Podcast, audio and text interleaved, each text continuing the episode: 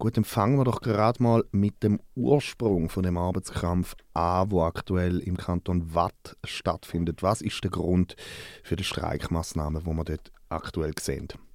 Also der Grund ist äh, der unvollständige Teuerungsausgleich, wo der Kanton Watt nicht seine Angestellten gezahlt hat. Der Kanton ist reich, er hat ein Vermögen von 5,3 Milliarden Franken. Er gehört aber zu den schlechtesten Kantonen, wenn es um den Ausgleich geht. Und er will die Löhne von seinem Personal nur 1,4 Prozent anheben ähm, und nur teilweise eine einmalige Prämie gewähren und äh, das Personal vom öffentlichen und auch vom halböffentlichen Dienst, das ist der sogenannte Secteur Parapublic, also die subventionierten Institutionen, mobilisieren da jetzt äh, seit ähm, Dezember mit Demonstrationen und Streiks für eine vollständige Indexierung von ihren Löhnen, für Zulagen und für eine generelle Lohnerhöhung von 100 Franken für alle. Jetzt sind die Aktionen vom heutigen Tag nicht der Anfang, nicht die ersten Aktionen in dem Konflikt. Was ist schon passiert alles? Es ist ein klassisch gewerkschaftlicher äh, Aufbau gewesen, auch von Aktionen. Also es hat im, am Oktober, am 13. Oktober, hat es bereits eine erste Demonstration gegeben, wo der, äh, für den Teuerungsausgleich, wo dort gefordert hat. Dann seit dem VPD hat eine große Generalversammlung gegeben am 21. November.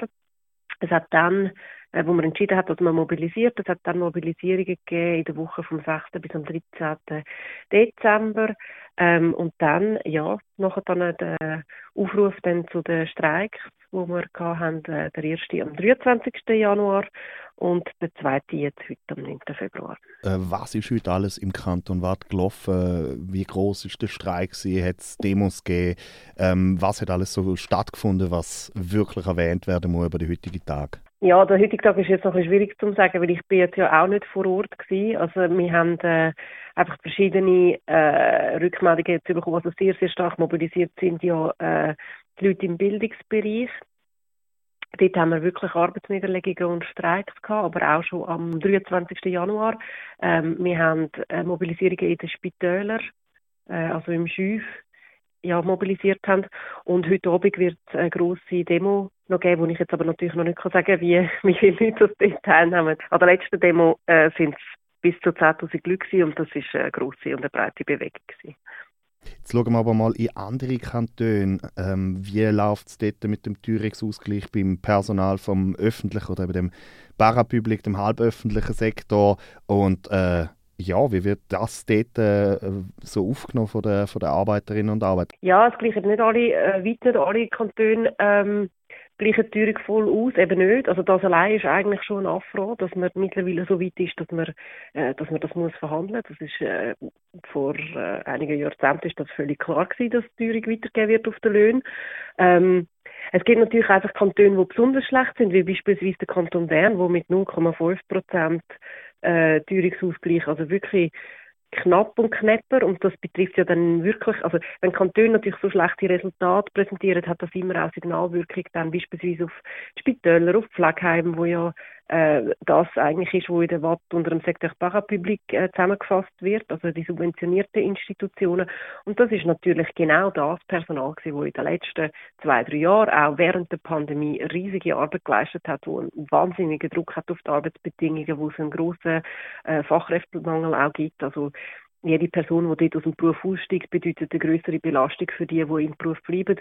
Und äh, wir erhoffen uns natürlich schon, dass äh, die große Mobilisierung in der Watt jetzt auch Signalwirkung hat, dass wir äh, jetzt im Verlauf von dem Jahr mehr Widerstand können aufbauen auch in den Kantonen, wo es wirklich noch mal schlechter ist vielleicht mal mit einer größeren allgemein gewerkschaftlichen Perspektive auf die Entwicklung der Arbeitskämpfe in der Schweiz. Wir haben die große, die große LMV-Mobilisierung gehabt, dann die große Mobilisierungen jetzt, wo, wo länger andauern im, im, im Kanton Watt und dann findet nur das ja der Frauenstreik statt. Nehmen Streiks in der Schweiz aktuell zu?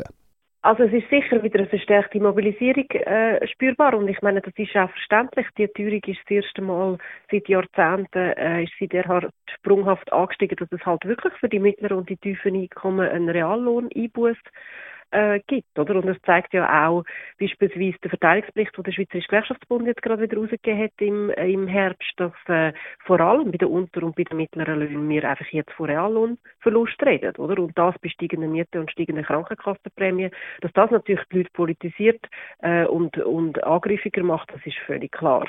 Ähm, für den Frauenstreik erhoffen wir uns ja, dass es eine größere Bewegung auch gibt in den Betrieb und zwar aus einem einfachen Grund, weil, äh, wie man sieht jetzt auch in den letzten drei, vier Jahren seit dem letzten Streik. Es ist ja dann gleich in der Politik nicht wahnsinnig viel passiert und letztlich wird es nicht gehen ohne gewerkschaftliche Mobilisierung und Arbeitskämpfe. Es wird niemand äh, freiwillig die Löhne in der Frauenbranche erhöhen und das heißt, Kampfbereitschaft muss zunehmen und die Leute müssen sich viel mehr wieder organisieren, gewerkschaftlich organisieren, weil nur über die Kollektivorganisation wird man dort zu größeren Fortschritten kommen. Das ist ein, ein gutes Stichwort. Jetzt schauen wir mal einfach den Kanton Watt an. Sie haben schon grosse Mobilisierungen gehabt. Ich glaube, mit die grösste im ganzen Land bei der LMV.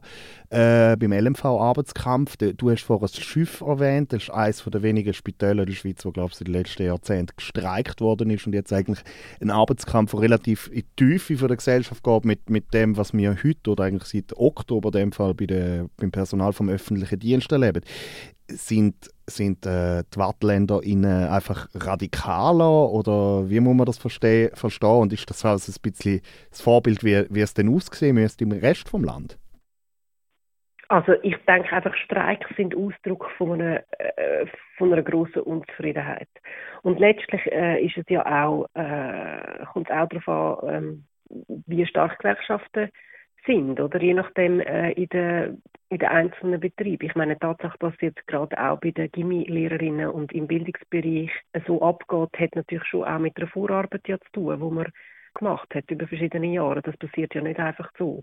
Und ähm, du hast vorhin dann den Frauenstreik erwähnt und da ähm, glaube ich, muss es einfach für uns auch wirklich ein Ziel sein, jetzt halt auch in den Branchen, wo, wo wirklich Frauen vermehrt arbeiten und wo die Löhne auch tiefer sind, dass man dort es schaffen, den Organisationsgrad erhöhen. Ähm, und dann stellt sich die Frage vom Vorbild eigentlich nicht mehr so. Ich, ich glaube, die Rechnung ist relativ simpel. Wenn, äh, wenn es viele organisierte Leute hat an einem Ort, die bereit sind, äh, ihre Forderungen relativ systematisch vorzubringen, dann ist es eine Frage von der Zeit, bis die Arbeitskämpfe heftiger werden in der Auseinandersetzung.